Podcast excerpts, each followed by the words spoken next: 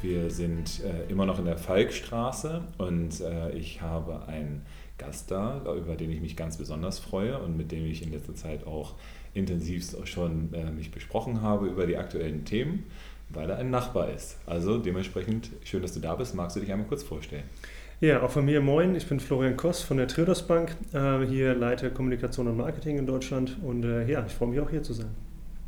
Wir sind heute hier zusammengekommen, äh, auch wenn Triodos und äh, ich schon mal einen Podcast gemacht hatten, ähm, weil ihr was Tolles Neues jetzt macht. Ne? Also euch kennt man als eine der größten Banken europaweit, die Nachhaltigkeit im Vordergrund haben und das eben äh, auch in den Markt reinbringen und da als seriöser Player da sind aber ihr habt euch entschieden, noch ein bisschen seriöser zu werden und habt da was total Spannendes gemacht, was mich total begeistert hat und deswegen sitzen wir heute hier. Was gibt es denn Neues bei euch? Ja, wir versuchen natürlich immer ein Vorreiter zu bleiben zu gewissen Themen. Und ähm, wir haben äh, mit unseren Fonds, die ja schon ähm, sehr, sehr weit sind, was das Thema Nachhaltigkeit angeht, äh, überlegt, wie können wir das vielleicht auch noch besser zeigen und äh, aktuelle Themen und Nutzen für Kunden irgendwie kombinieren. Und deswegen haben wir jetzt äh, zu Beginn vom Juli äh, als erste deutsche ähm, äh, Bank ein klimaneutrales Investieren angeboten. Das heißt, Kunden, die bei uns ab jetzt Fonds kaufen, werden äh, von uns komplett CO2-neutral gestellt. Das heißt, die Fonds haben schon einen sehr, sehr geringen CO2-Fußabdruck, aber zukünftig ist das kostenfrei, kompensieren wir das bisschen, was überbleibt, noch komplett sodass unsere Kunden eine positive Wirkung haben können, eine hoffentlich gute Rendite und gleichzeitig keinerlei negativen Fußabdruck mehr haben. Jetzt äh, ist das mit dem keinerlei negativen Fußabdruck haben ja immer auch ein bisschen eine Frage der Ausrichtung und der Philosophie. Mhm. Wie handhabt ihr das denn? Also wie wird das denn bei euch gemacht und ähm, was unterstützt der Kunde denn damit noch zusätzlich, wenn er mhm. bei euch anlegt? Mhm. Also grundsätzlich machen wir das bei unseren Fonds wie auch bei der Bank insgesamt. Ähm, das CO2-Management sieht so aus, dass wir äh, reduzieren und vermeiden an erster Stelle haben. Und das, was zum Schluss tatsächlich noch überbleibt, und da haben wir tatsächlich ein sehr ähm, ausgefeiltes Reporting auch für unsere Fonds, wie hoch denn der tatsächliche CO2-Fußabdruck je Fonds und je investierter Summe noch ist. Ähm, und das verbleibende CO2, äh, die verbleibende CO2-Bilanz wird über Projekte kompensiert, in dem Fall ganz konkret ein Projekt in Uganda. Ähm, das ist eine sehr, sehr schöne Mischung, vereinbart mehrere ähm, SDG-Ziele, in dem nämlich sowohl ökologische als auch soziale Aspekte bedient werden. Es geht um Wiederaufforstung und Schutz von Naturwäldern. Ähm, gleichzeitig auch ähm, dem Schutz von Feuchtgebieten dort, die für die komplette Wasserversorgung der Region zuständig sind. Und kombiniert dabei sind noch viele ähm, Bildungs- und äh, Fortbildungsprogramme, dass Bauern vor Ort ähm, äh, geschult werden, wie man denn nachhaltige Land- und Forstwirtschaft betreibt. Und dadurch, dass dort über 600 Menschen beschäftigt sind, ist quasi für ganze, ganze Dörfer auch ähm, Arbeit und Lohn quasi mit dabei, äh, die damit eine echte Perspektive für eine ganze Region bekommen. Ähm, das ist ein sehr, sehr schönes Projekt, was uns überzeugt hat, weil es so vielseitig ist, eben nicht einfach nur Bäume äh, pflanzen oder wie manche teilweise machen, so nur Bäume schützen, die es schon gibt. Das ist gefühlt irgendwie keine wirkliche Kompensation. Ähm, und es hat halt auch sehr, sehr viele ähm, von den Standards her einfach uns überzeugt, weil es war eines der ersten, die den Goldstandard hatten.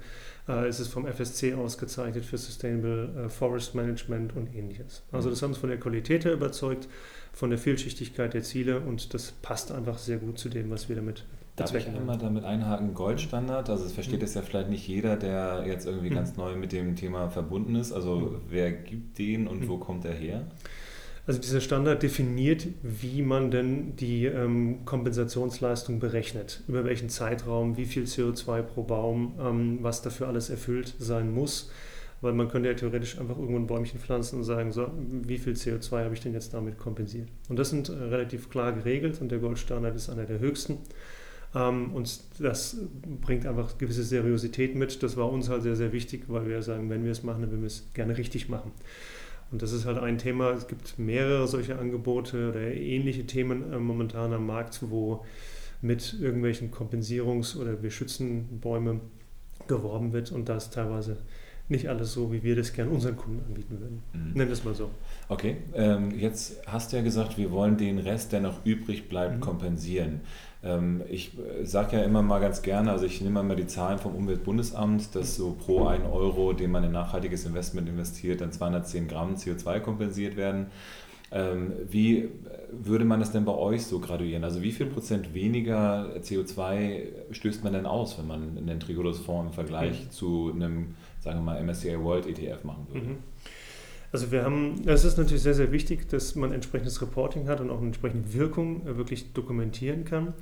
Ähm, die äh, Fonds der Traders Investment Management werden tatsächlich dahingehend untersucht, inwieweit äh, sie CO2, äh, Wasserverbrauch und Müllerzeugung tatsächlich ähm, mit noch verursachen.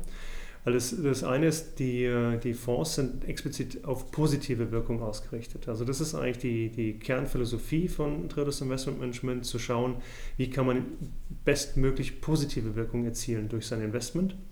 Ähm, aber man muss natürlich fair sein und äh, ehrlich und sagen, egal, wenn ich in ein Unternehmen investiere, habe ich damit noch einen negativen ökologischen Fußabdruck. Eben insbesondere diese drei Faktoren. Und das wird eben untersucht und ausgewertet und dann kann man genau sagen, äh, je 1000 Euro, die ich in einen dieser Fonds investiere, wie hoch ist mein Abdruck. Und das wird verglichen mit verschiedenen Benchmarks, unter anderem dem MSCI World. Und da sieht man eben, dass je nach Fonds, den, den wir anbieten, ähm, zwischen 40 und äh, fast 70 Prozent weniger CO2 beispielsweise ausgestoßen wird. Ähm, zwischen 40 und 60 Prozent weniger Wasserverbrauch dahinter steckt. Das heißt, man hat nicht nur eine positive Wirkung, äh, sondern man hat durch die Auswahl der Fonds und durch die, die Auswahl der Unternehmen, in die investiert wird, eben auch schon einen deutlich geringeren CO2- oder Wasser- oder Müllfußabdruck. Mhm. Das kommt quasi durch die Auswahl der Unternehmen schon mit sich. Okay. Sehr spannend. Ähm, das heißt, im Endeffekt kann man grob sagen, die Hälfte von dem, was, äh, was man sonst so machen würde, ne, wenn man so einen, so einen Querschnitt dann bilden würde. Ähm, und dann ist eben das Ganze noch oben drauf. Mhm. Wie lange dauert denn sowas, bis man sowas implementieren kann? Also ich meine, das ist ja bestimmt jetzt nicht ein Projekt, wo du gesagt hast, ich bin heute Morgen aufgewacht und heute Abend wird das Ganze dann umgesetzt. Also wie mhm. viel äh, wie viel Gehirnleistung und wie viel Arbeit steckt da so hinter so einem Projekt, so ein Projekt äh, anzuschieben? Mhm. Äh, ja, das ist eine gute Frage. Ähm, ich glaube, wir hätten es viel schneller hinbekommen. Also der Plan war eigentlich schon Anfang des Jahres zu starten. Mhm. Das hatte verschiedene interne Gründe, warum es ein bisschen länger gedauert hat, warum wir nochmal Schleifen gedreht haben. Ähm, dann kam leider die Corona-Krise und dann haben wir uns erstmal um andere Themen kümmern müssen. Aber ich hätte gesagt, über drei bis äh, vier Monate, sozusagen von der Idee ähm, über, wie können wir das anbieten, was müssen wir dafür berücksichtigen und dann natürlich auch die ganzen Werbematerialien zu erstellen ähm, vor allem hat uns das ein bisschen gedrückt, wo wir gesagt haben, wir wollen natürlich mit dieser Botschaft raus, das erste klimaneutrale Depot in Deutschland, das ist natürlich schon eine schöne Aussage.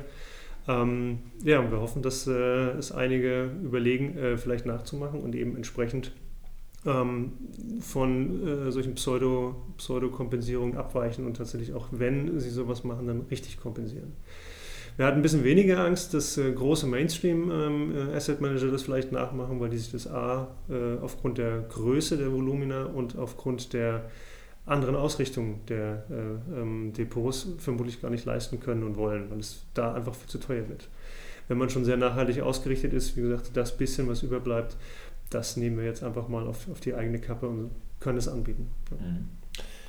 Kann man da ein bisschen über Preise sprechen? Also was, in was für einer Kategorie bewegen wir uns denn da kostenseitig? Ist es jetzt so, dass man sagen würde, ich habe da pro äh, 1000 Euro, die ich dann habe, 500 mhm. Euro an Kosten oder äh, wie muss man sich das so vorstellen? Also weil ähm, am langen Ende die, die Frage, die ich mir dann stelle, wenn ich so ein Projekt in Uganda habe, was ja total mhm. klasse ist und wo man, ne, mhm. Äh, wenn man da jetzt gar nicht so viel Geld reinstecken muss, um es dann zu mhm. fördern, wär, es stellt sich mir immer die Frage, warum machen das nicht noch mehr? Weil das mhm. ja, also egal ob man jetzt sagt, man macht Greenwashing oder man mhm. macht das eben aus tiefer Überzeugung, das kann ja eine wirklich tolle Außenwirkung dann auch haben, mhm. wie das jetzt ja bei euch auch so ist. Ne? Das heißt, mhm. nicht nur mich begeistert das, sondern mit Sicherheit eben auch viele meiner Kunden. Mhm. So, da haben wir uns ja auch schon mal drüber unterhalten. Ja. In welchen Preiskategorien bewegen wir uns da? Was muss man denn so ungefähr pro äh, 1 Euro oder pro 1000 mhm. Euro, die im Fondsvolumen drin sind, da an Kompensationsleistung machen?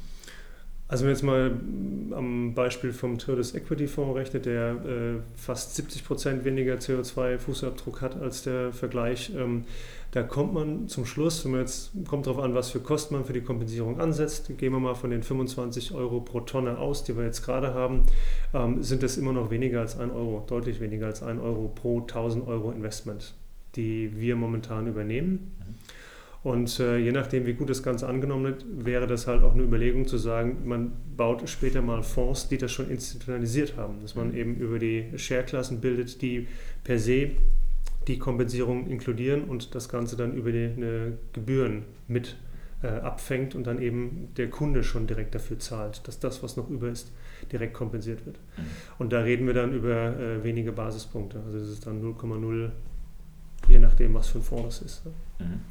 Also vielleicht zur Erklärung dazu nochmal, ein normaler Investmentfonds kostet irgendwas, also wenn es ein mhm. aktiver Investmentfonds so zwischen 1 und 2,5 Prozent. Mhm. Und wenn ich dann diese Basispunkte im 0-Bereich mhm. habe, wäre es dann eben nicht 1 Prozent, sondern 1,01 Prozent, sowas in der Ecke. Genau, ja. Ne, ich gehe davon aus, dass nahezu jeder Deutsche, der irgendwie sagt, ich möchte nachhaltig investieren, auch mhm. dazu bereit sein wird, dann diese 0,1 mhm. Prozent dann eben mehr zu bezahlen, hoffentlich. Mhm. Ne? Also zumindest genau. ist das unser beider Vision, warum wir heute hier sitzen, glaube ich, dass wir möglichst viele Leute da rein begeistern können.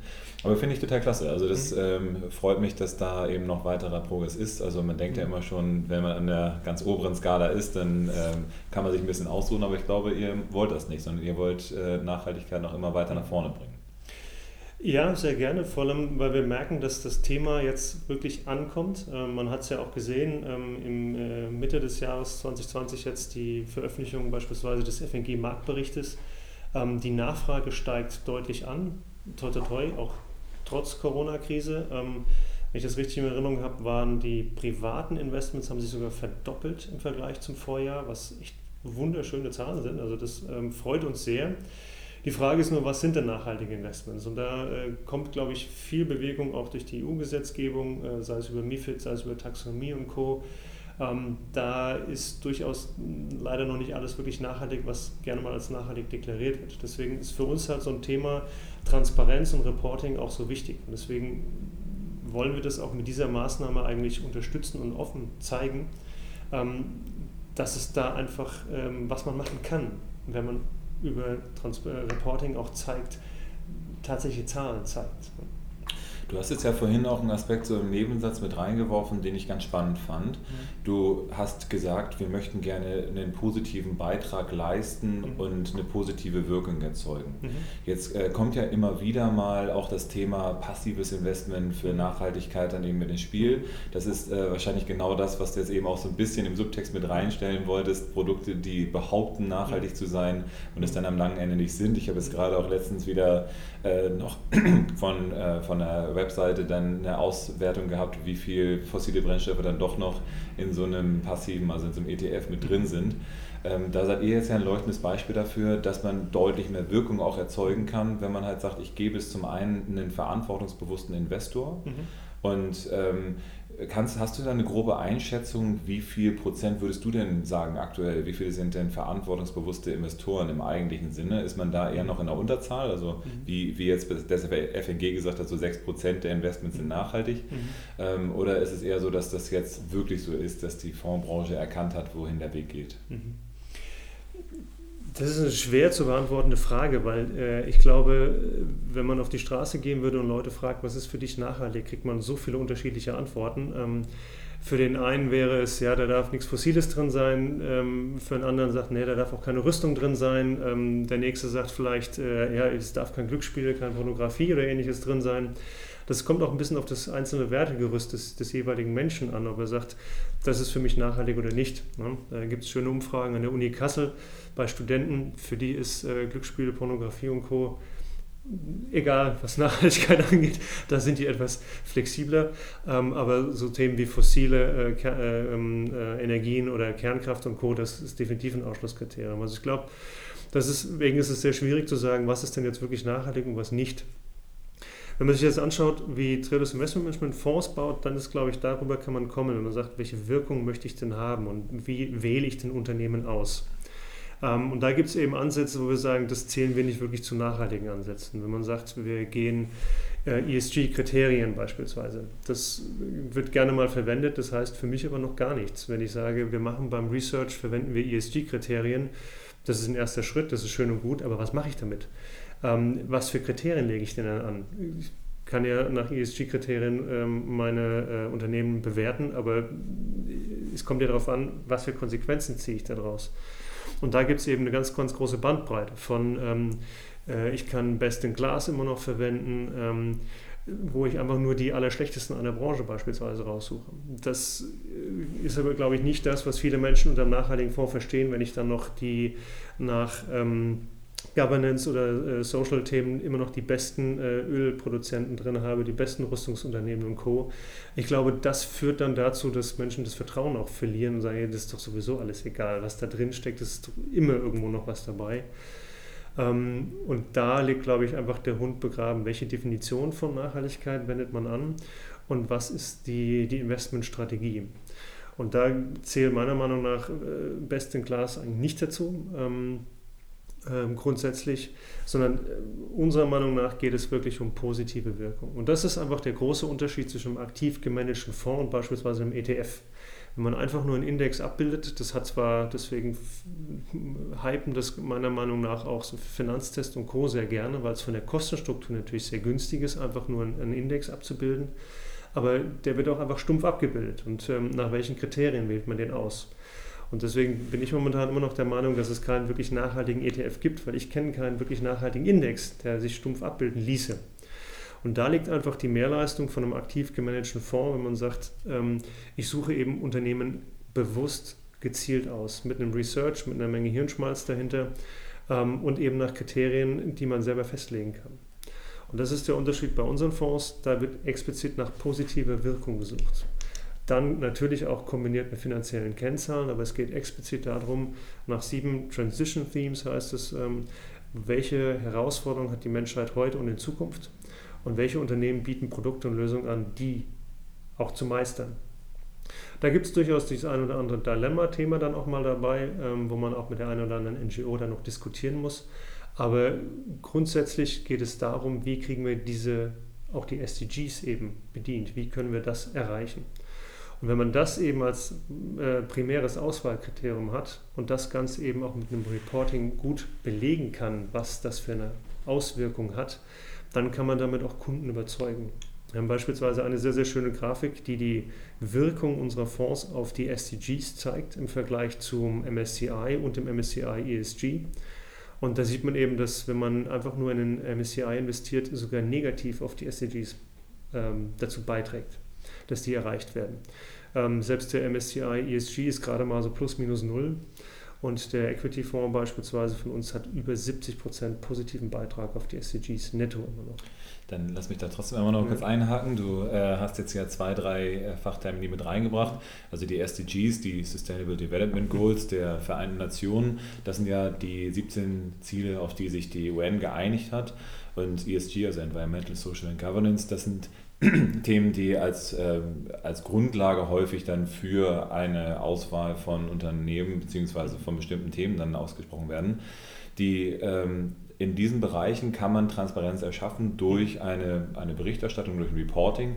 Ähm, Jetzt ist aber natürlich die Frage, was reportet man und äh, ab wann würde man das auch als Transparenz wahrnehmen? Ne? Mhm. Weil aus meiner Wahrnehmung, also auch eines meiner weiteren Credos ist, ähm, Transparenz ist der erste Schritt zur Nachhaltigkeit, weil ohne mhm. Transparenz ist es erstmal nur eine Behauptung des Fondsmanagements oder des mhm. ETFs, äh, dass das ein nachhaltiges Produkt ist. Mhm. Ähm, wo kann man denn bei euch mal nachschlagen? Ne? Also ihr seid ja auch äh, dafür bekannt, sehr transparent agieren zu wollen und da dann eben auch mit Zahlen, Daten, Fakten.